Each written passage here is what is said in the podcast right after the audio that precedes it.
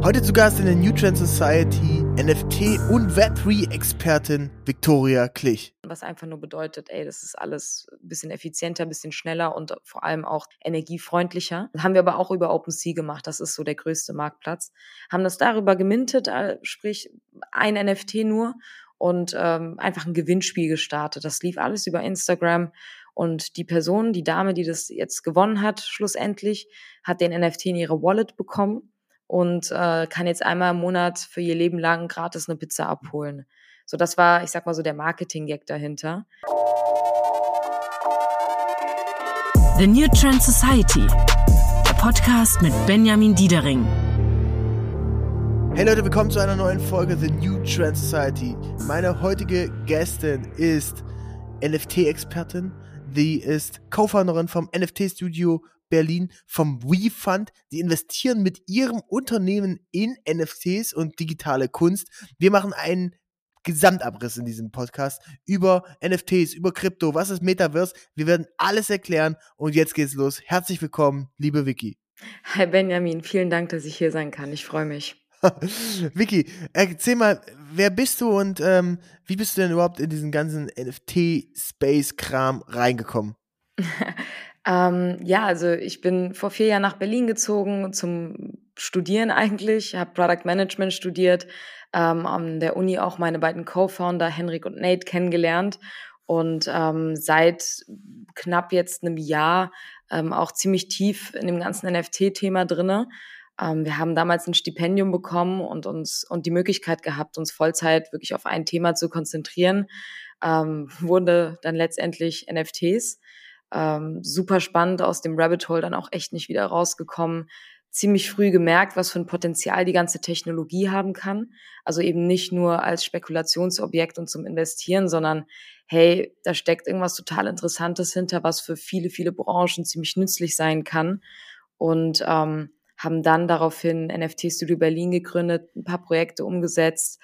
Ähm, Ende des Jahres, um Oktober, November, dann auch mit ein paar Business Angeln zusammengekommen, beziehungsweise auch noch ein paar mehr LPs, den WeFund gegründet und jetzt fleißig ähm, investieren auch, äh, aber auch tatsächlich kreative Projekte umsetzen. Also alles, was in diesen Web3-Space fällt, äh, ist unsere Expertise. Wir versuchen da ganz vorne mit dabei zu sein und immer Bescheid zu wissen, was gerade passiert und wo die Trends hingehen. Cool. Lass uns mal äh, so ein bisschen einen, einen, Überblick geben und zwar ähm, von oben anfangen. ähm, und ich glaube, wenn man so die Pyramide oder das, äh, das runtergeht, das teilt sich ja dann in verschiedene Bereiche auf. Und ganz oben steht so der Kosmos Web 3, das ist so der Überbegriff, richtig?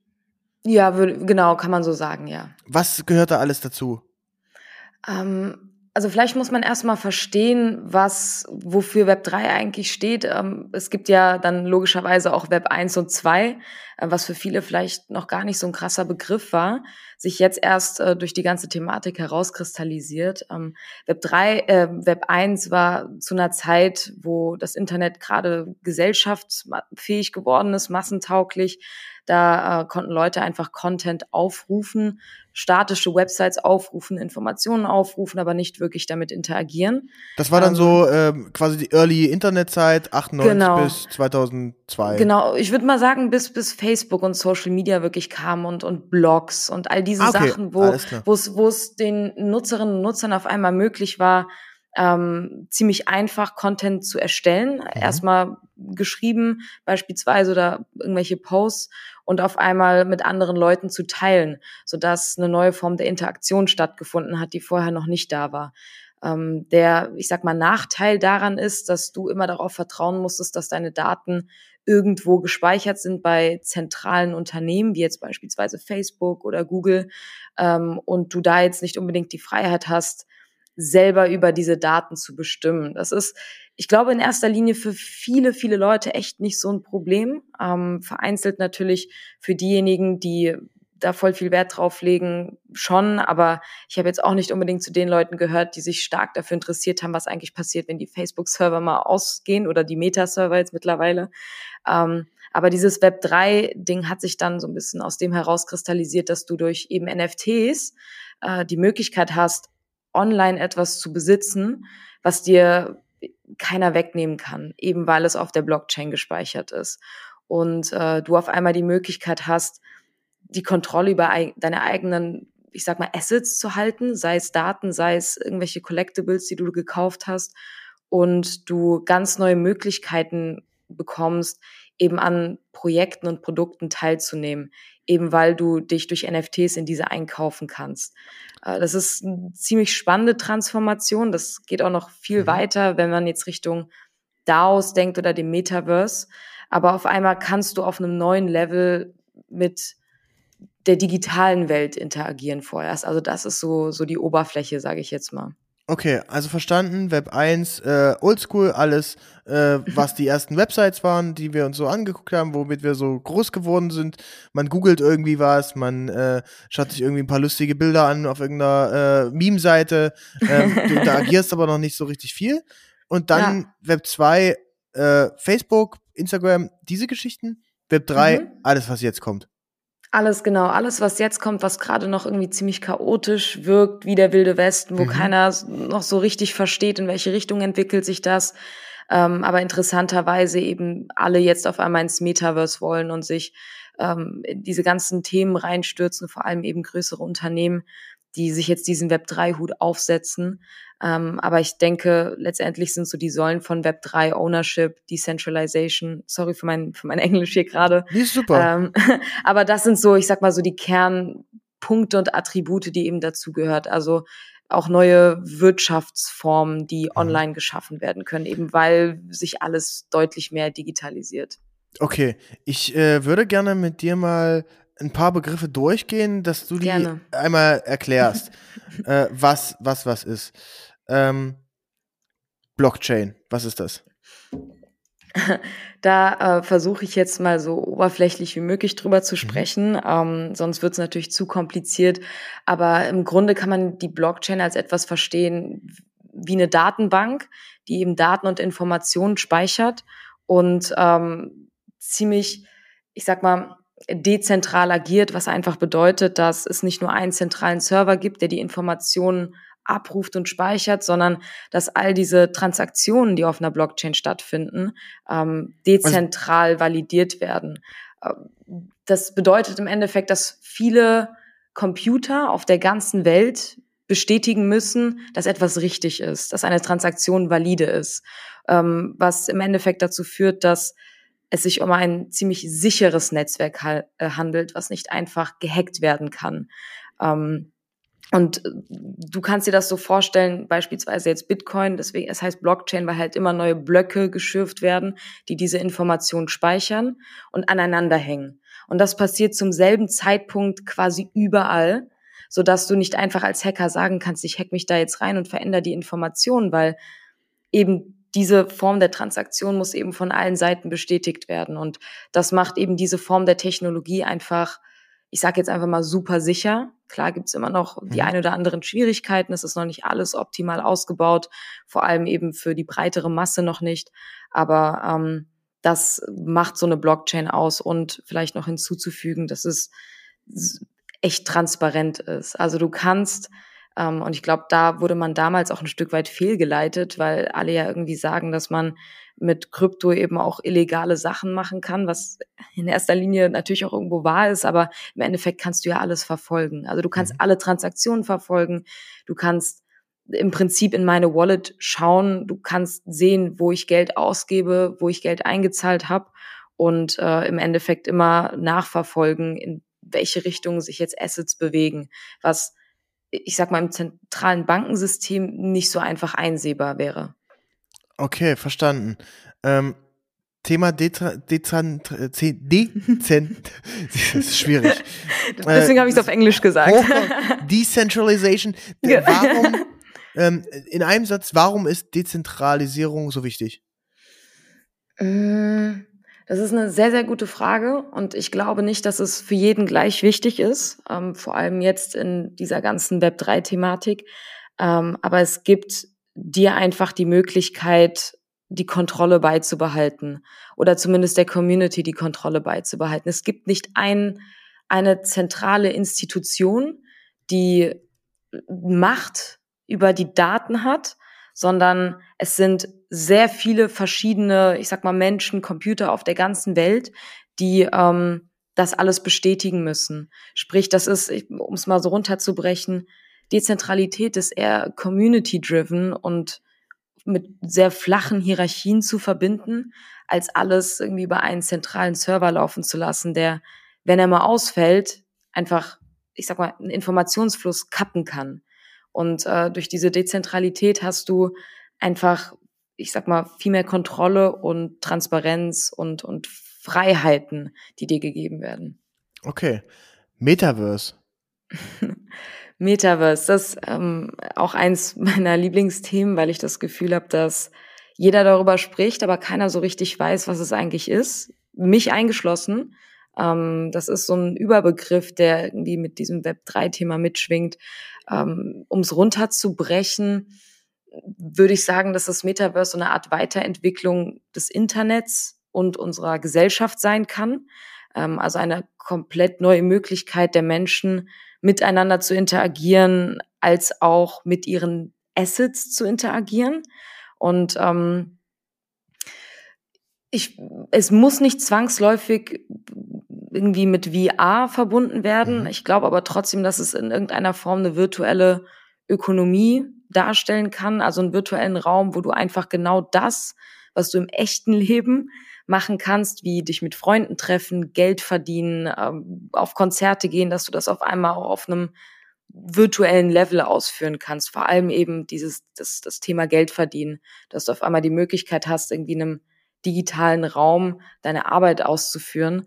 Ähm, kann man sich, um es mal so in diese Web2-Welt zu, zu ziehen, tun wir ja mit Influencern im Internet auch. Also ich würde auch sagen, dass Instagram in, irgendeiner Form ein in sich geschlossenes Metaverse mhm. ist, weil wir ähm, ja auch ziemlich viel Zeit in diesem Metaverse verbringen und ähm, dort mit unseren Idolen interagieren und Geld verdienen können. Und ich würde jetzt einfach mal behaupten, dass das Metaverse die übergeordnete Stufe davon sein kann, so Richtung, für alle, die den Film gesehen haben, Ready Player One, so ein bisschen in diese Richtung. Aber ähm, Ready Player One, ja? ja, okay. das ist. Hast du den Film gesehen? Nee, bisher noch nicht. Würde ich echt mal empfehlen, um, auch wenn es eher dystopisch wirkt, äh, eine Vorstellung davon zu haben, wie das alles aussehen kann, vor allem Thema Gamification auch. Also sehr großes Thema auch in dieser ganzen Web3-Bubble, ähm, wie du eben mit digitalen Gütern auch interagieren kannst und sammeln kannst. Okay, alles klar. Ähm, nächster Punkt. NFT. Ähm, also NFT steht für Non-Fungible Token. Und es handelt sich hierbei um digital geschützte, eben nicht fungible, also nicht austauschbare Objekte, sprich eine Art Unikat, was es nur einmal gibt und was nicht einfach so kopiert werden kann. Ich glaube, ein ganz gutes Beispiel, um das zu vergleichen, sind Geldscheine oder beziehungsweise Geld. 10 Euro sind 10 Euro. Wenn ich den 10-Euro-Schein gebe und du mir einen anderen 10-Euro-Schein irgendwann wieder zurückgibst, ist es mir eigentlich egal. Er hat, er hat immer denselben Wert. Ähm, Ob es jetzt, wie gesagt, der 10-Euro-Schein ist, den ich dir gegeben habe oder nicht, ist austauschbar, hat für mich jetzt keinen speziellen Wert. Aber äh, fungibel bedeutet, dass es etwas äh, nicht fungibel bedeutet, dass es etwas Einzigartiges ist. Und das kann man vielleicht vergleichen mit, wir benutzen immer das Beispiel der Mona Lisa, dass mhm. es die Mona Lisa nur einmal gibt. Du kannst sie im Louvre anschauen, ähm, du kannst dir auch ein Poster ausdrucken und es an deine Wand hängen, aber es ist trotzdem nicht das Original. Ähm, ich habe letztens ein sehr gutes Beispiel nochmal gehört, wie ein Autogramm zum Beispiel. Du kannst auf ein Konzert gehen und dir ein Autogramm deines Idols unterschreiben lassen, holen, es dir irgendwo aufhängen. Es hat eine sehr einzigartige, es spiegelt eine einzigartige Erfahrung wider und das ist einmalig in irgendeiner Form. Du kannst dir aber auch ein Autogramm ausdrucken. Es ist trotzdem einfach nicht dasselbe. Und diesen Wert spiegelt ein NFT eben jetzt im Digitalen dar. Zumindest wird es visuell digital dargestellt. Ähm, das Interessante an NFTs ist jedoch, ähm, und ich glaube, da kommen wir gerade langsam hin, dass da auch noch viel mehr dahinter stehen kann. Also, dass du nicht nur das Visuelle hast, wie jetzt mhm. was viele wahrscheinlich kennen und mitbekommen haben, weiß nicht, diese Profile Picture, diese diese Affen. Die Board Apes. Die Board Apes, Board genau. Apes, ja. genau, die oder oder irgendwelche anderen Profilbilder, die jetzt alle irgendwie auf Twitter oder selbst mittlerweile auch auf LinkedIn benutzen, sondern dass dahinter auch sehr, sehr interessante ähm, Utility stecken kann oder dass du diesen Token auch benutzen kannst, um irgendwo Eintritt zu bekommen, mhm. sei es in eine Community, sei es in ein Metaverse, also dass du diesen Token auch als einmaligen Schlüssel benutzen kannst.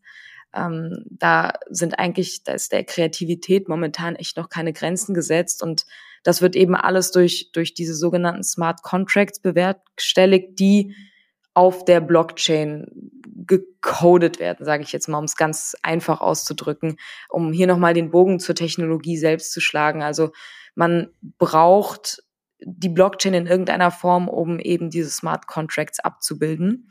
Ähm, ich drücke mich jetzt auch ganz vorsichtig aus, falls es hier irgendwelche Techies gibt, die zuhören, die mir da jetzt widersprechen würden. Aber ich würde mal sagen, zu 90 Prozent werden Smart Contracts äh, auf einer Blockchain benutzt. Okay, was sind äh, zwei Begriffe noch? Dann äh, sind wir durch mit der. Mit, der, mit der Leistungskontrolle. Nein, äh, das, das erste ist Smart Contract. Wie kann ein Smart Contract aussehen und äh, was, was, was ist ein Smart Contract? Ganz kurz. Ähm, das ist, äh, kann man sich so vorstellen, so, so etwas wie ein Wenn-Dann-Ausführung. Ähm, sprich, ähm, wenn ich A mache, dann kommt B dabei raus. Mhm. So. Und ähm, NFTs sind einfach nur ein gewisser Standard, der über Smart Contracts abgebildet wird. Hast du ein Beispiel für einen Smart Contract?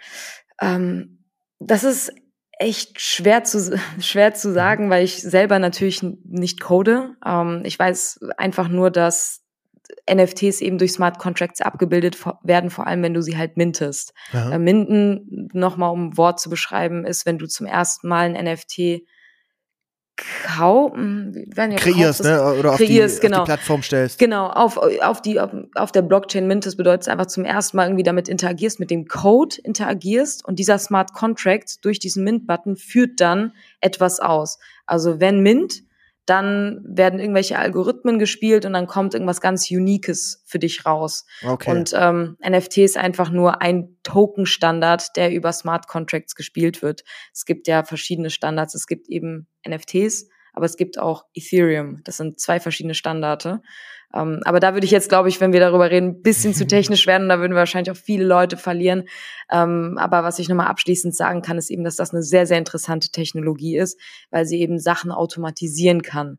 Und ähm, da spielen eben Token eine sehr, mhm. sehr wichtige Rolle eben dabei. Und ich glaube, da werden wir über diese Profile-Picture-Hypes hinaus auch langfristig viel Anwendungsfälle im, im realen Leben haben tatsächlich. Also Smart Contracts sind eine sehr, sehr interessante Technologie. Okay, wenn ich mir das jetzt mal versuche vorzustellen, dann kann ich sagen, äh, korrigiere mich, wenn ich falsch liege, mhm. das Metaverse ist die virtuelle Welt, in der alles passiert. Die Blockchain ist so die Infrastruktur, die man dafür ja. braucht, so die Autobahnen ja. und sowas, kann, man sagen. Das man ist so alles sagen, sehr ja. dezentral äh, gespeichert. Das heißt, ähm, die Informationen sind nicht in einem, an einem festen Punkt, sondern an vielen verschiedenen. NFTs sind die Produkte, also die digitale Kunst. Und ähm, Kryptowährung ist am Ende die Währung, die wir sonst aus der analogen Welt kennen, hier nur digital und so wie das die Web- äh, oder die Tech-Freunde so kennen, eben sehr dezentral, sehr usergetrieben, äh, alles äh, Open Source, glaube ich. Ähm, ja. Das heißt, äh, es, wird, es kann nicht oder noch nicht von irgendeiner Regierung oder von irgendwelchen Leuten groß eingegriffen werden und es ist sehr, sehr autonom. Genau, wir sind auf jeden Fall gerade noch an dem Zeitpunkt, ähm, genauso wie du es beschrieben hast, eigentlich eine ganz gute Zusammenfassung von all dem, was ich gerade irgendwie sehr komplex fast schon dargestellt habe. Super.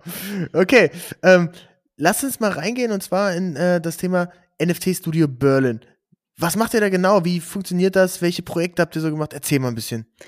Ähm, wir haben das damals gegründet, weil wir eigentlich wie schon am Anfang gesagt, ziemlich früh erkannt haben, da ist super viel Potenzial, vor allem für Kunstschaffende, für Companies, Brands, ähm, die Technologie für sich zu nutzen und da kreative Projekte umzusetzen, das vielleicht auch am Anfang eher so als Marketingstrategie zu benutzen, Communities an sich zu binden, ähm, die Core-Community auch wirklich dafür zu belohnen, dass die irgendwo früh dabei waren. Wir haben vor allem am Anfang viel mit Musiklabeln gesprochen, weil das für mich so der erste logische Case war tatsächlich auch. Also mhm. dass, weiß nicht, irgendein Artist sagt, okay, ich gebe jetzt an meine 100 treuesten Fans NFTs raus. Die haben dann einen Zugang zu sonst irgendwas, können zeigen, dass, also können in allererster Form erstmal zeigen, dass sie ähm, meine 100 treuesten Fans sind und ich kann mir irgendwann im Laufe der Monate, Wochen, Jahre auch noch irgendwelche anderen Perks, Utilities irgendwie da, dafür aussuchen. Ich meine, Beispiel ist zum Beispiel Crow, der damals gesagt hat, ey, ich habe hier fünf Tokens, ähm, jeder, der die bekommt, im Rahmen von einem Gewinnspiel war das, der darf umsonst auf meine Konzerte kommen. Ähm, also ganz vereinfacht so. Und langfristig hätte er sich auch, noch umentscheiden können und irgendwas anderes damit machen können. Das ist halt das Schöne an NFTs und dass man die auch als Nutzer weiterverkaufen kann, wenn man darauf keinen Bock mehr hat. Das ist, klingt jetzt alles ziemlich vereinfacht dargestellt, aber es gibt eigentlich keine andere sehr gute mhm. Lösung, die das so abbilden kann und auch so effizient cool. abbilden kann. Und das haben wir eben mit NFT Studio Berlin versucht damals. Ähm, also ich spreche jetzt wirklich von dem Sentiment vor, von einem Jahr, wo in Deutschland dieses Thema echt noch nicht groß war, wo wir gefühlt zu den ersten wenigen gehört haben, die sich da so tief reingekniet haben und versucht haben, das so an die breitere Masse zu bringen. Das war so unser Ziel.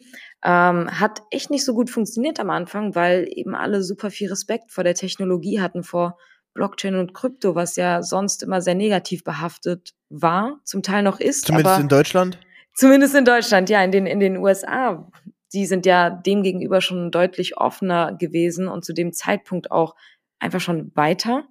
Ähm, und ja, hatten es am Anfang dann echt schwer, so Projekte zu finden, haben dann das Glück gehabt, dass wir äh, mit der Kapwin Pizzeria in Berlin in Kontakt kamen, die ähm, zu dem Zeitpunkt gerade ihren Laden geöffnet haben und nach einer sehr interessanten Marketingstrategie gesucht haben, um das alles so ein Stück weit mitzubewerben, sich zu positionieren. Ich meine, ist ja auch ein junges Team, eine hippe Pizzeria. Was machst du dann? Du versuchst halt irgendwas Neues. Und äh, mit denen zusammen haben wir dann ein NFT-Projekt gemacht. Das ist sehr einfach, also rückblickend wirklich super einfaches Prinzip. Wir haben einen Capvin Family Token gemintet auf Polygon, damit wir auch ja umweltfreundlich agieren. Ähm, also es gibt da äh, verschiedene Plattformen, da gibt's äh, OpenSea, Sporare. Ähm, ja, wir, wir haben es schon über OpenSea Polygon. gemacht. Mhm. Polygon ist einfach nur, ähm, ich hoffe, ich werde jetzt nicht wieder zu technisch, das ist eine sogenannte Layer 2. Mhm. Äh, dadurch, dass Ethereum ja noch sehr kostspielig ist und auf einem Konsensus beruht, also Konsensus ist einfach der ganze Validierungsprozess, ja.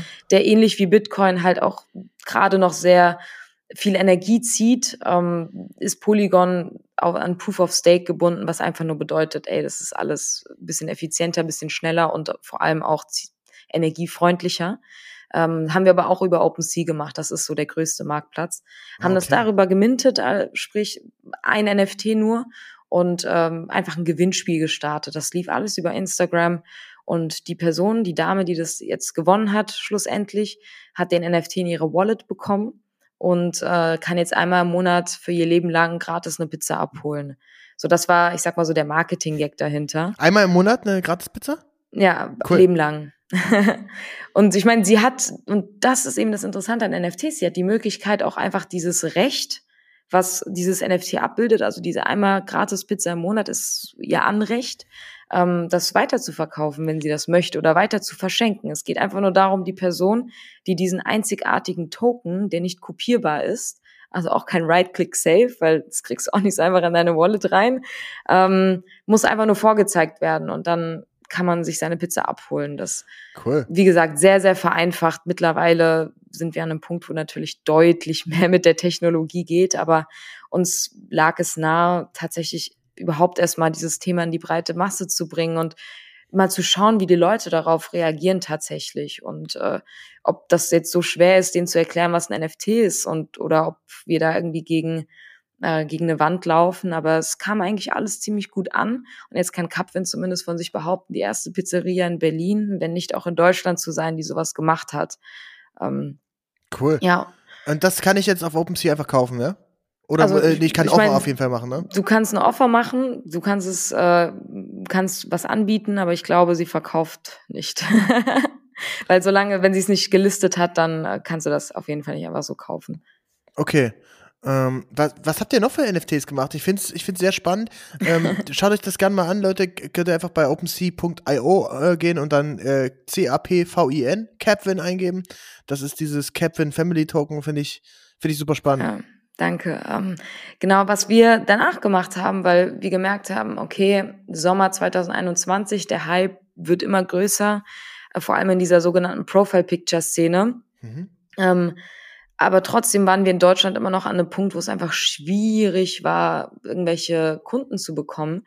Da haben wir uns gedacht, okay, bevor wir jetzt irgendwie dumm, dumm warten, bis das eben auch hier angekommen ist, lass doch einfach mal unseren eigenen NFT-Drop machen. Und zwar wirklich so eine ganz klassische Zehntausender-Kollektion mit Algorithmus, mit Story, mit äh, wirklich uniken ähm, NFTs und einer Community. Wir holen uns einen Developer, wir bauen wirklich solche Smart Contracts äh, und machen das alles einfach mal selbst, um es auch einfach mal ausprobiert zu haben. War letztendlich eine super geile Entscheidung und Erfahrung, weil du auf einem ganz anderen Level erstmal gemerkt hast, was du vorher unterschätzt hast. Und das ist definitiv die Community. Ähm, so eine Community, um dein Projekt aufzubauen, ist mit das Schwierigste. Also du kannst mittlerweile Smart Contracts zu schreiben. Ich kann es natürlich nicht, aber es ist nicht so anspruchsvoll, wie eine Community aufzubauen tatsächlich. Mhm. Und ähm, wie gesagt, das, also das Projekt, das haben wir auch abgegeben, das gibt's in der Form auch so nicht mehr. Das war für uns natürlich auch eher der Versuch und hatten da jemanden in der Community, der da richtig Bock hatte, das zu übernehmen. Ähm, haben auch echt nicht so viele verkauft. Also wir wollten 10.000 Stück verkaufen, es waren dann letztendlich nur 800. Ähm, aber sind die noch online? Also was muss ich dabei OpenSea Nein, die, die sind so nicht mehr online. Die haben das alles auf andere Smart Contracts geschoben. Äh, dementsprechend findest du die leider auch nicht mehr. Ah, okay. Mhm. Leider, aber eins muss man sagen, ist 800 ist dann doch irgendwie genug gewesen, um zumindest in Berlin ein bisschen Aufmerksamkeit zu bekommen. Denn wir haben es dann trotzdem in sehr kurzer Zeit geschafft, uns dann doch irgendwie, ich sag mal, erstmal auf jeden Fall die Erfahrung anzueignen, als auch ein bisschen Geld zu verdienen. Cool. Ähm, wir haben mit den Jungs von Rave Space zusammengearbeitet. Das ist äh, eine kleine Company in Berlin auch, die virtuelle Welten bauen, die damals auch während Corona so einen virtuellen Berliner Club nachgebaut haben, wo du halt wirklich die Experience durchleben kannst, äh, virtuell irgendwie in so einen Club zu gehen, zu tanzen was zu trinken und dann wird deine Sicht auch ein bisschen blurry und all sowas. Und die haben uns auch unser Metaverse gebaut weil wir das damals schon sehr interessant fanden, unserer Community zumindest einen eigenen Raum zu geben, wo sie ihre NFTs ausstellen können, mit der ganzen Story interagieren können. Also das war eigentlich schon ziemlich weit gedacht. Aber wie gesagt, es ist schwierig, Aufmerksamkeit in einer Szene zu bekommen, wo gefühlt die ganze Zeit NFTs gemintet werden, NFTs droppen. Ähm, trotz alledem, wie gesagt, um nochmal drauf zurückzukommen, haben wir irgendwie trotzdem ein bisschen Geld gemacht. Und das ist halt eben auch ein paar die richtigen Leute gekommen, unter anderem auch ein paar Business Angel, jetzt unsere LPs, die uns dann im September, Oktober ungefähr angehauen haben und gesagt haben, ey, krass, was ihr da macht. NFTs werden ja jetzt immer interessanter, vor allem auch in Deutschland. Hatten dann zu dem Zeitpunkt den richtigen, äh, den richtigen Zeitpunkt erwischt sozusagen und äh, haben uns dann eingeladen und gesagt, ey, wir wollen lernen, wie das funktioniert. Ihr seid da ganz gut aufgestellt. Lasst uns doch einfach ein bisschen Geld in einen Topf werfen und gemeinsam investieren, äh, voneinander profitieren und einfach lernen, in welche Richtung sich dieser Space entwickelt. War wirklich eine sehr, sehr gute Entscheidung. Ich meine, wir arbeiten immer noch mit denen zusammen. Das ist dann letztendlich der We-Fund, der daraus entstanden ist und äh, sind jetzt wirklich immer noch an dem Punkt, wo wir jeden Tag was Neues lernen. Der Space entwickelt sich in einer Geschwindigkeit, die ich mit keiner anderen Technologie vergleichen kann. Ähm, von einem Jahr sah die Welt noch ganz anders aus als jetzt aus der Erfahrung heraus. Also das ist echt schon krass, wie, wie schnell sich okay. das dann alles gewandelt hat und wie viele Leute da jetzt auch reingehen, wie viele Brands wirklich. Das ist sehr, sehr interessant zu beobachten, wenn du ich sag mal, aus meiner genau, Brille schaust. Thema Brands äh, ja. würde ich gerne gleich nochmal mit, mit drauf eingehen. Ja, gerne. Ähm, sag mal bitte, also die, die Kollegen, die hießen äh, Rave Space, ja? Genau. Äh, also einfach Ravespace bei Google eingeben. Ravespace.io müsste es sein und dann müsste man eigentlich direkt auf die Website kommen, wenn ich mich nicht irre. Okay. Und ähm, müssen wir langsam vorgehen, äh, Schritt für Schritt. Das WeFund ist dann ein, da, da, wie viel Geld habt ihr denn da eingesammelt? Kann man da noch beitreten oder wie funktioniert das?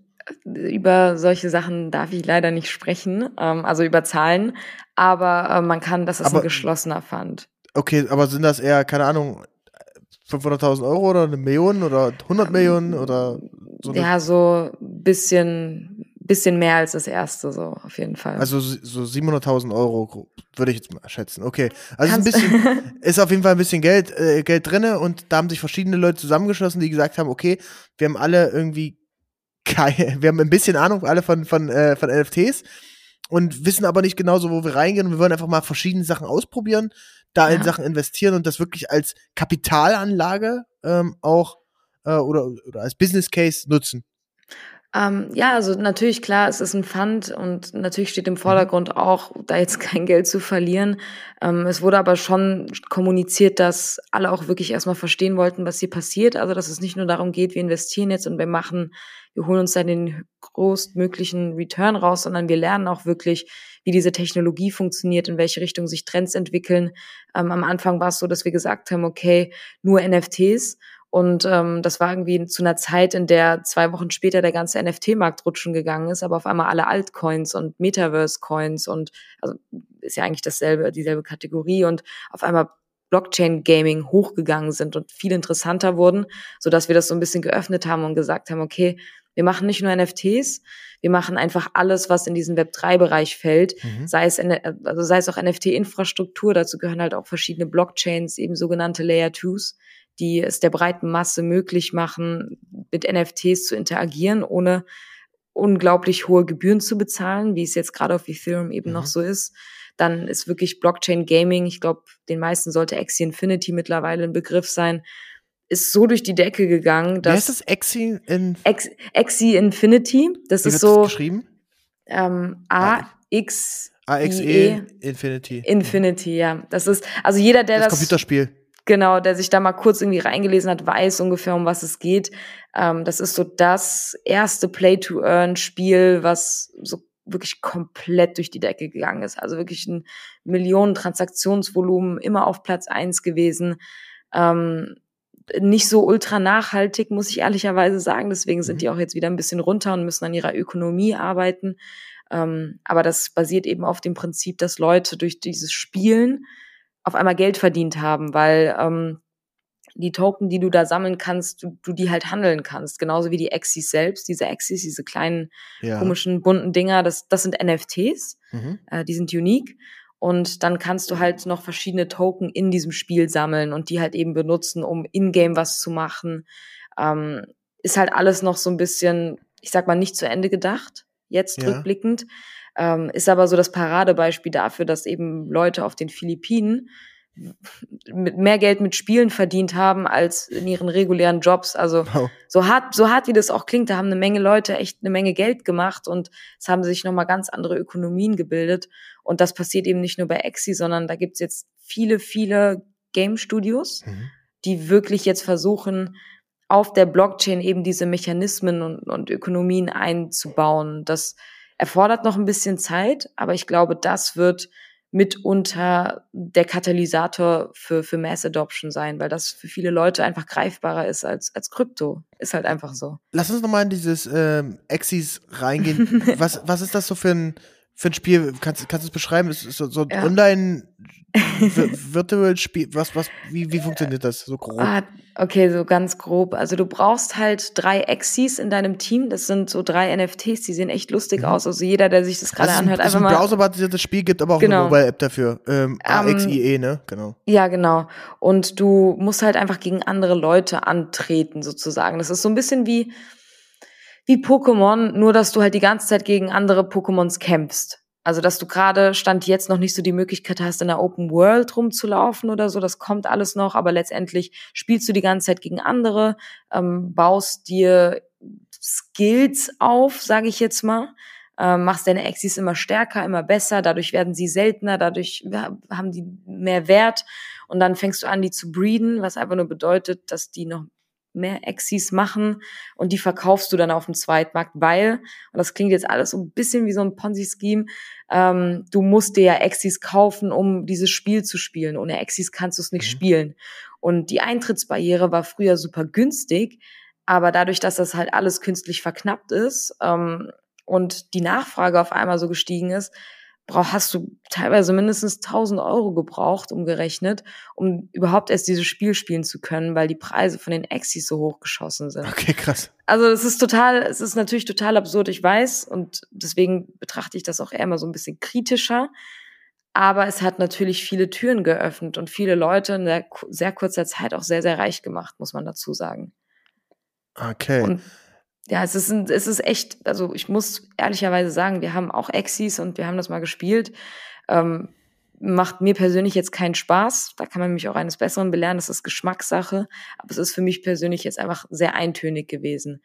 Ähm, gehört aber dazu. Ich glaube, jede neue Technologie braucht ein bisschen, um sich weiterzuentwickeln. Mhm. Und es muss immer die ersten paar Projekte geben, die da vorne mit dabei sind. Aber ich glaube, die, die letztendlich die breite Masse anziehen werden, sind schon coole Games, also Sachen, die einfach Sinn machen, die Spaß machen, ähm, wo der, ich sag mal, die finanzielle Incentivierung nicht unbedingt im Vordergrund steht. Stell dir mal vor, du kannst irgendwann bei GTA Geld verdienen, echtes Geld, weil du das auf einem freien Marktplatz handeln kannst. Das, ich glaube, das Genial, ist so. Ey. Ja, ich Super glaub, das, relatable. ich glaube, das, das ist so etwas, was sehr, sehr interessant sein wird, wenn es irgendwann entwickelt wird. Aber wie wir alle wissen, bei so einem GTA brauchst du gefühlt erstmal zehn Jahre, bis so ein Spiel auch in seiner Form entwickelt wird. Und ähm, all diese größeren Game Studios müssen sich da ja auch erstmal ranwagen, ne? Genau. Also äh, GTA für die Hörerinnen und Hörer, ähm, das erfolgreichste äh, Computerspiel, äh, würde ich, oder eins der erfolgreichsten Computerspiele der Welt, ähm, mittlerweile fünf Teile raus, äh, ist ein Ego ähm, Strategie, nee, was ist denn das? World, ein, ein First Open World, Open World, äh, Shooter, sagen, ja. Fahr, äh, man kann Auto fahren, alles Mögliche und äh, unfassbar erfolgreich. Ja. ja. Ähm, also wer es nicht kennt, äh, steht für Grand Theft Auto. Also ich habe äh, auch sehr sehr viele Stunden damit verbracht. Und, ich sogar äh, auch. So Weihnachten kommt dann äh, kommt dann die PlayStation doch nochmal raus und man zockt das dann nochmal. okay, äh, liebe Vicky, welche NFTs sollte man denn kennen? Und äh, wenn ich jetzt bei OpenSea da schon mal ein Konto angelegt habe und mich da mit Metamask und so weiter connected habe, das sind alles sicherlich noch Schritte, ähm, die man machen kann. Ähm, dürfen dir die Leute schreiben, wenn die Fragen haben? Ey, voll gerne. Also ich Geil. Mein, das kann, können die gerne machen bei Fragen oder ähm, worauf ich auch verweisen kann, ohne jetzt so hart Werbung hier zu machen. Aber Sag wir, das. Haben, wir haben einen Newsletter, ich mache auch einen Podcast, wo wir eben Geil. all diese Sachen, die gerade wichtig sind, ähm, nochmal wirklich in Kontext stellen und erklären, warum ist es jetzt relevant, was passiert hier eigentlich gerade?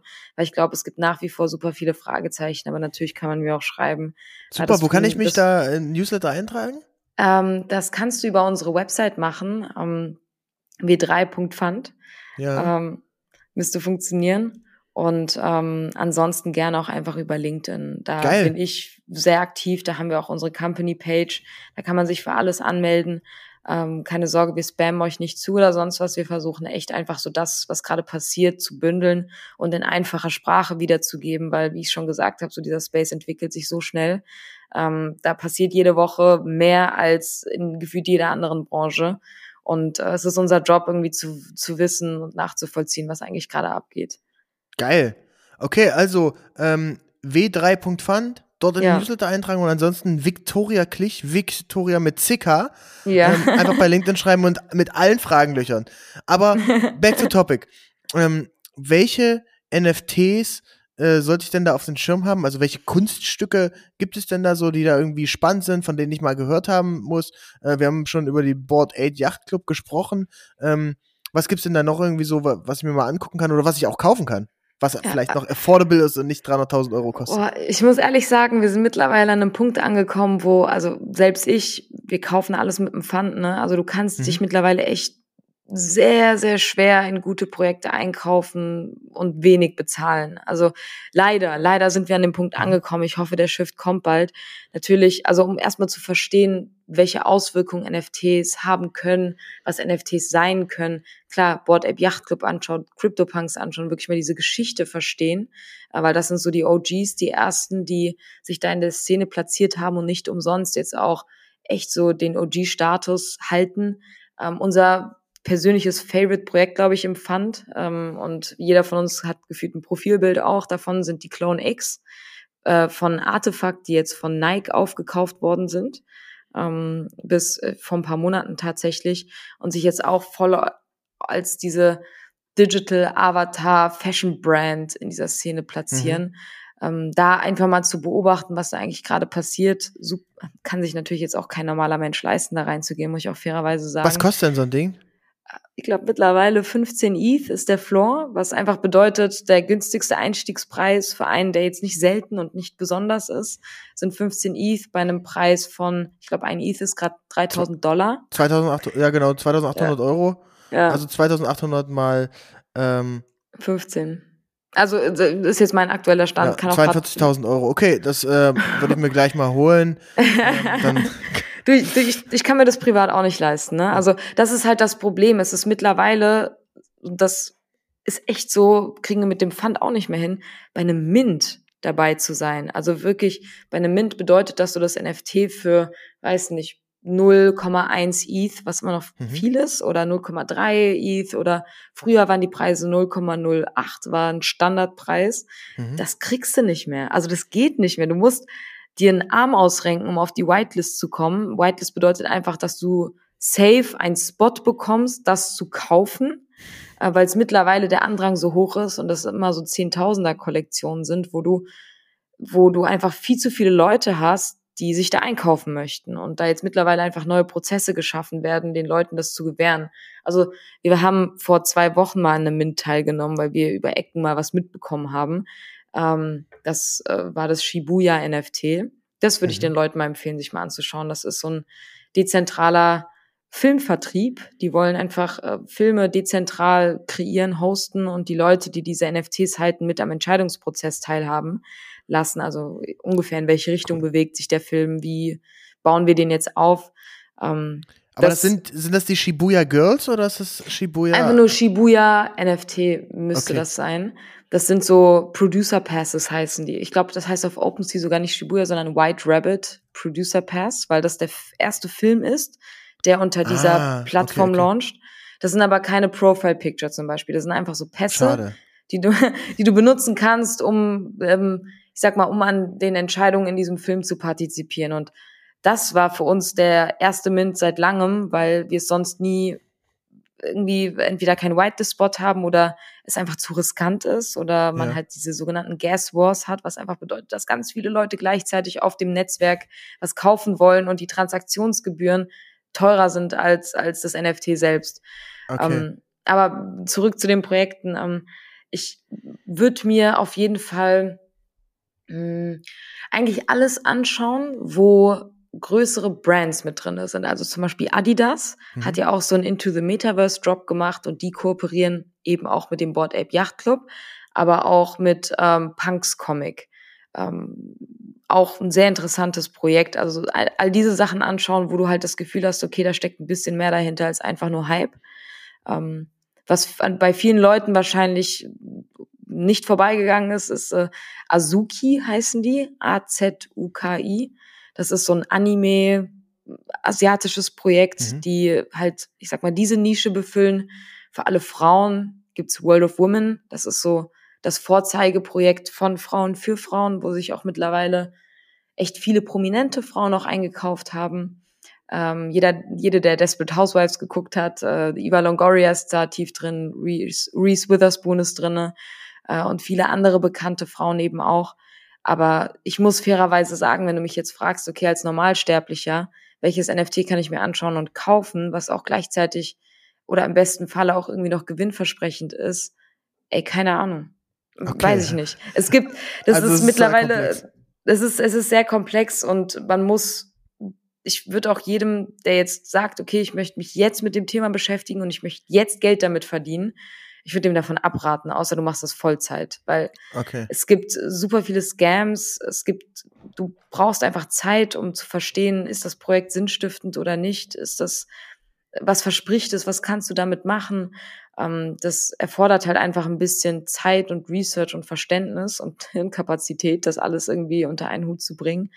Ähm, da muss man einfach anfangen, sich, weiß nicht, auf Twitter, äh, man muss auf Twitter abhängen, man muss in Discords abhängen, mit den Leuten ein bisschen quatschen, dann stecken die dir was und dann schaust du dir das Projekt mal an. Ist halt alles so ein bisschen, hm, wir sind noch nicht an einem Punkt, wo ich sagen würde, okay, ich würde jetzt meiner Mutter sagen, so kauf dir, ja, okay. kauf, kauf dir die NFTs, weil da, wir sind jetzt irgendwie gerade in so einer Transformationsphase, mhm. würde ich fast schon sagen. Cool.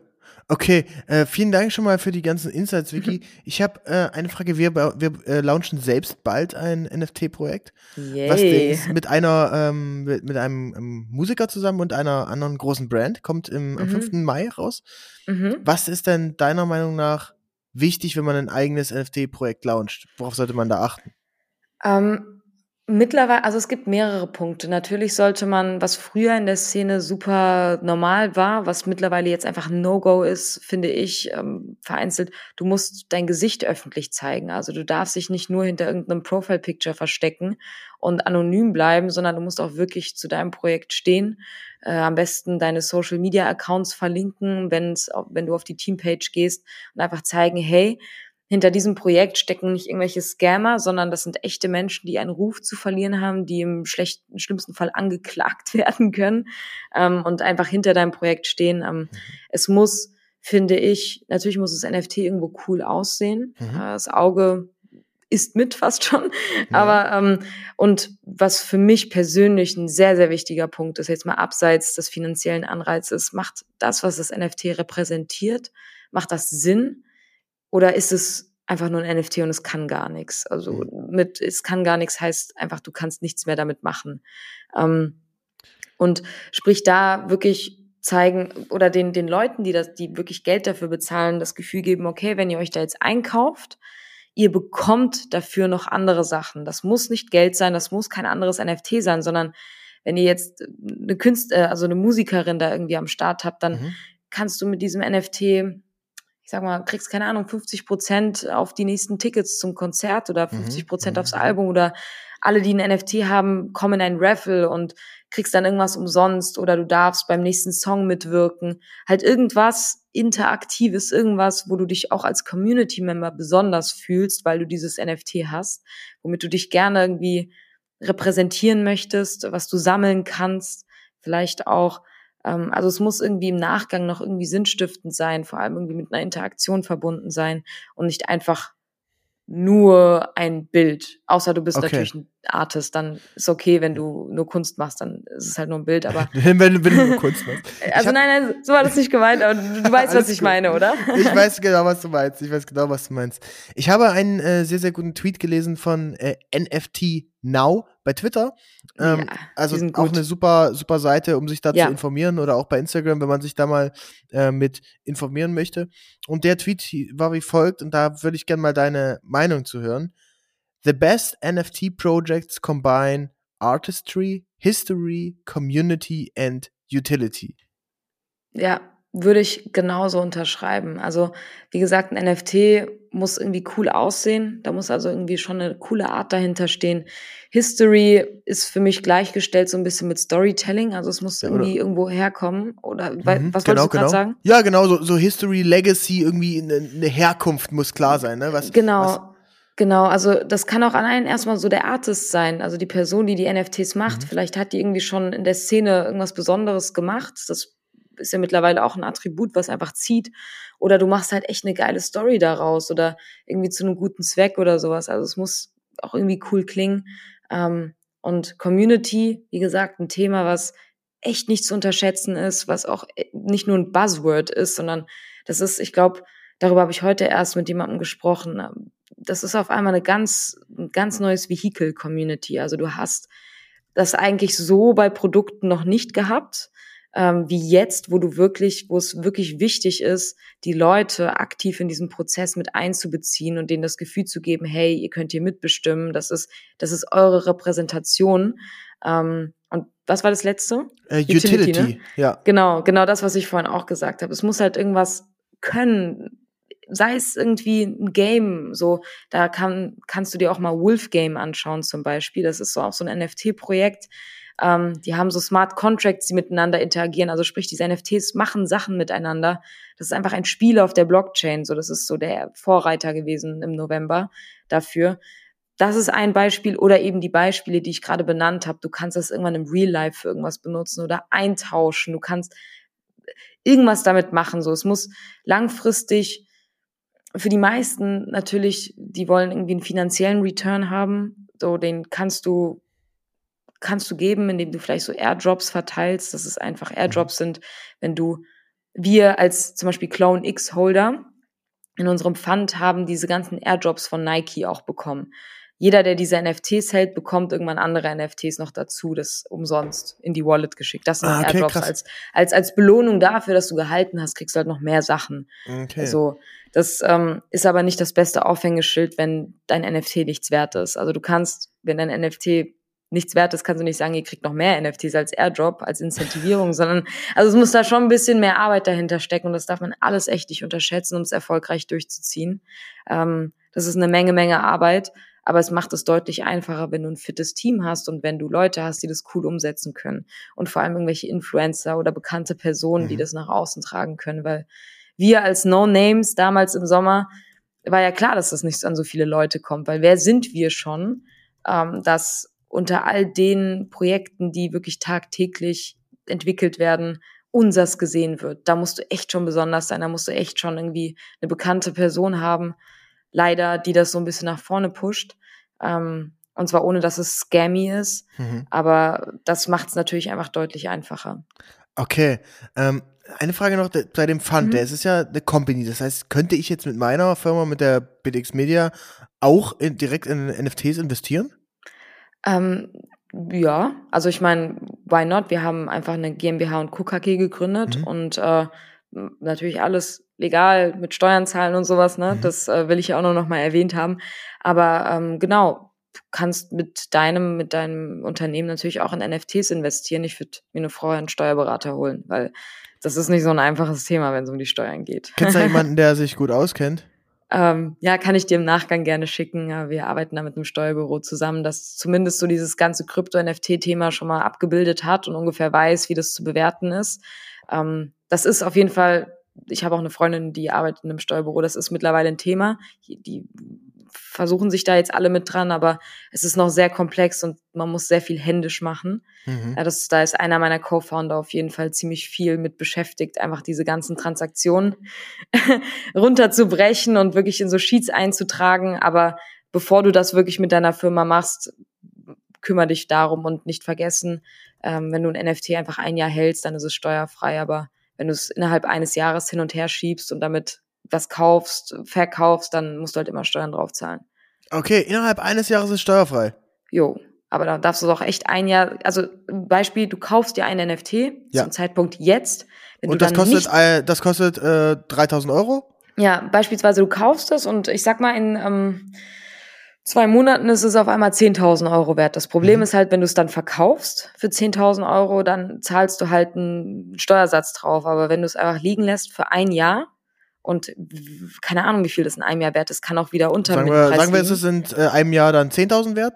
Dann ja, dann kannst du es verkaufen, zahlst keine Steuern drauf. Das darf sich halt echt nur ein Jahr lang, ich sag mal, nicht bewegt haben. Du darfst auch nicht so eintauschen oder sonst irgendwas, am besten einfach gar nicht berühren. Okay. Nur mal so, so handeln wir das gerade, aber das ist im Fund halt ein bisschen schwierig, weil wir, ich will jetzt nicht sagen, wir daytraden oder sowas, aber wir investieren schon so, dass wir auch unsere Gewinne rausziehen können. Deswegen zahlen wir wie ein normales Unternehmen auch Steuern auf unsere Gewinne. Spannend. Krass. Vicky, vielen Dank für diese wilde Reise. Äh, einmal komplett vom Anfang bis Ende. Liebe Zuhörerinnen und Zuhörer, wenn ihr das jetzt bis zum Ende, wenn ihr bis zum Ende durchgehalten habt, ähm, nur noch mehr Fragen habt, könnt ihr euch jederzeit an die liebe Vicky wenden ähm, oder auch an mich vielleicht, wenn ich, ein, bisschen, ein bisschen was weiß ich auch, aber Vicky ist auf jeden Fall die Expertin und äh, ja, keep your eyes open. Am 5. Mai droppt äh, eine sehr special PDX NFT Kollektion. Ähm, Vicky, da bin ich echt gespannt. Ja, ich, ich will das auch mitbekommen. Mehr davon in Kürze. Ähm, Vicky, die letzten Worte gehören dir. Vielen Dank, dass du Gast hier im Podcast warst und bis ganz bald. Ja, danke schön. Es hat super viel Spaß gemacht. Ich spreche natürlich, wie man raushören kann, sehr, sehr gerne über diese Themen. Manchmal auch ein bisschen zu viel. Ich versuche mich da immer so einfach wie möglich auszudrücken, aber äh, wenn es irgendwelche Fragen oder Anregungen gibt, kann man sich natürlich immer bei mir melden. Super. Ciao, ciao. Ciao.